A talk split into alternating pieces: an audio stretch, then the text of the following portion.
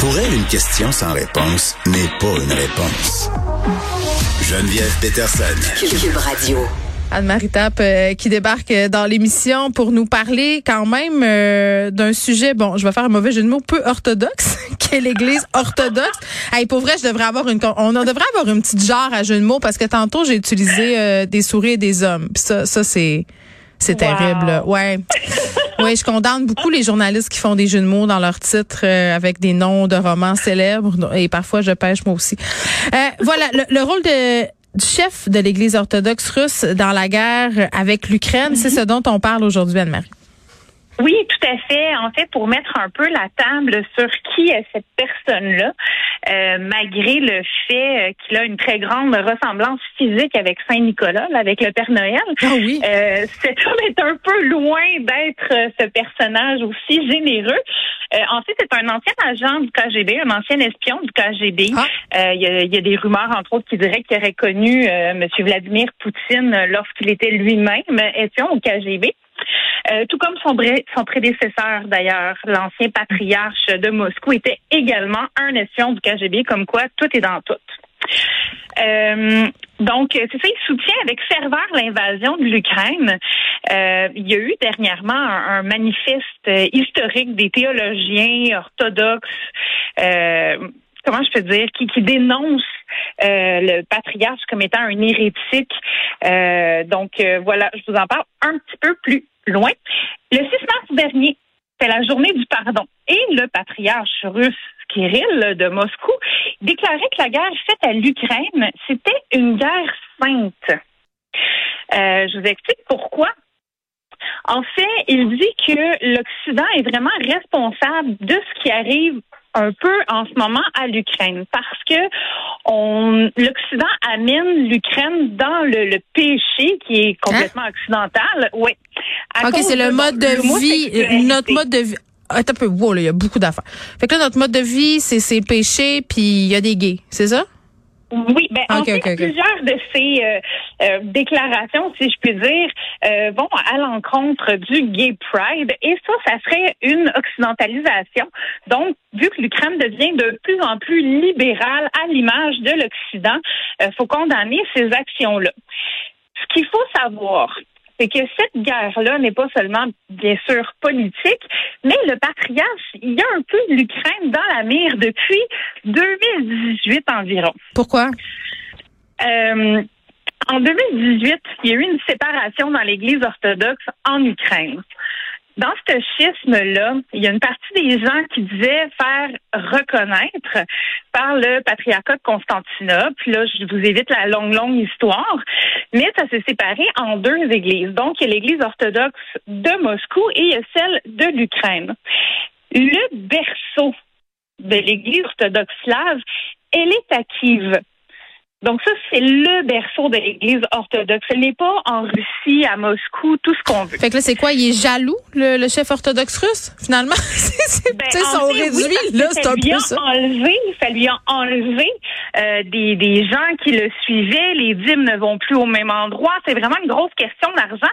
Et il est beaucoup à l'argent, euh, ce patriarche Kirill. Donc, euh, ils, se disputent, les Ukrainiens et les Russes, cet héritage-là de la naissance de la civilisation orthodoxe slave. Donc, euh, là-dessus, ça, ça, embarque pour vraiment beaucoup. Donc, c'est pas de hier, c'est pas depuis le début euh, des bombardements avec l'Ukraine que, justement, ils se positionnent contre l'Ukraine. Ensuite, ce personnage-là est vraiment très intéressant. C'est pas juste quelqu'un qui était euh, dans le, KGB. Euh, il y a une enquête qui a été faite par des journalistes russes euh, qui prouvait que Kirill, le patriarche de Moscou, avait été impliqué dans des trafics d'alcool, de tabac, puis que c'est grâce à ça finalement qu'il serait taillé une place de choix dans la richesse russe.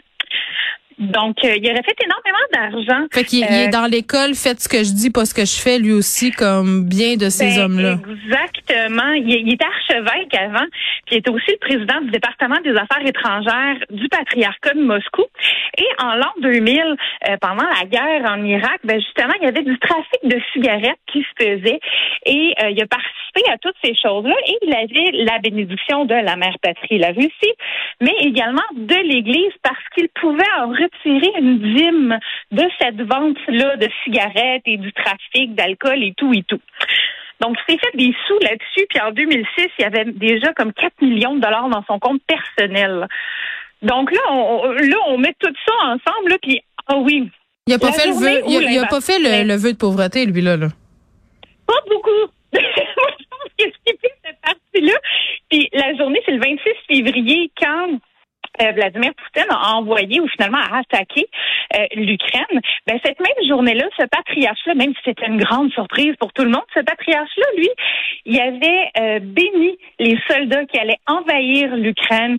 il a même fait bénir et béni lui-même des Kalachnikovs. Donc on est vraiment dans l'amour de Dieu, là, tu sais. Puis c'est vraiment rien pour enlever les préjugés qu'on peut avoir par rapport à la Russie. Si je te fais un wrap-up de ça, le gars fait du trafic d'alcool, de cigarettes, il prend une dîme par rapport à ça, il bénit des kalachnikovs. voilà, on fait notre chemin dans notre tête, mais c'est tout pour renforcer les préjugés qu'on pourrait avoir.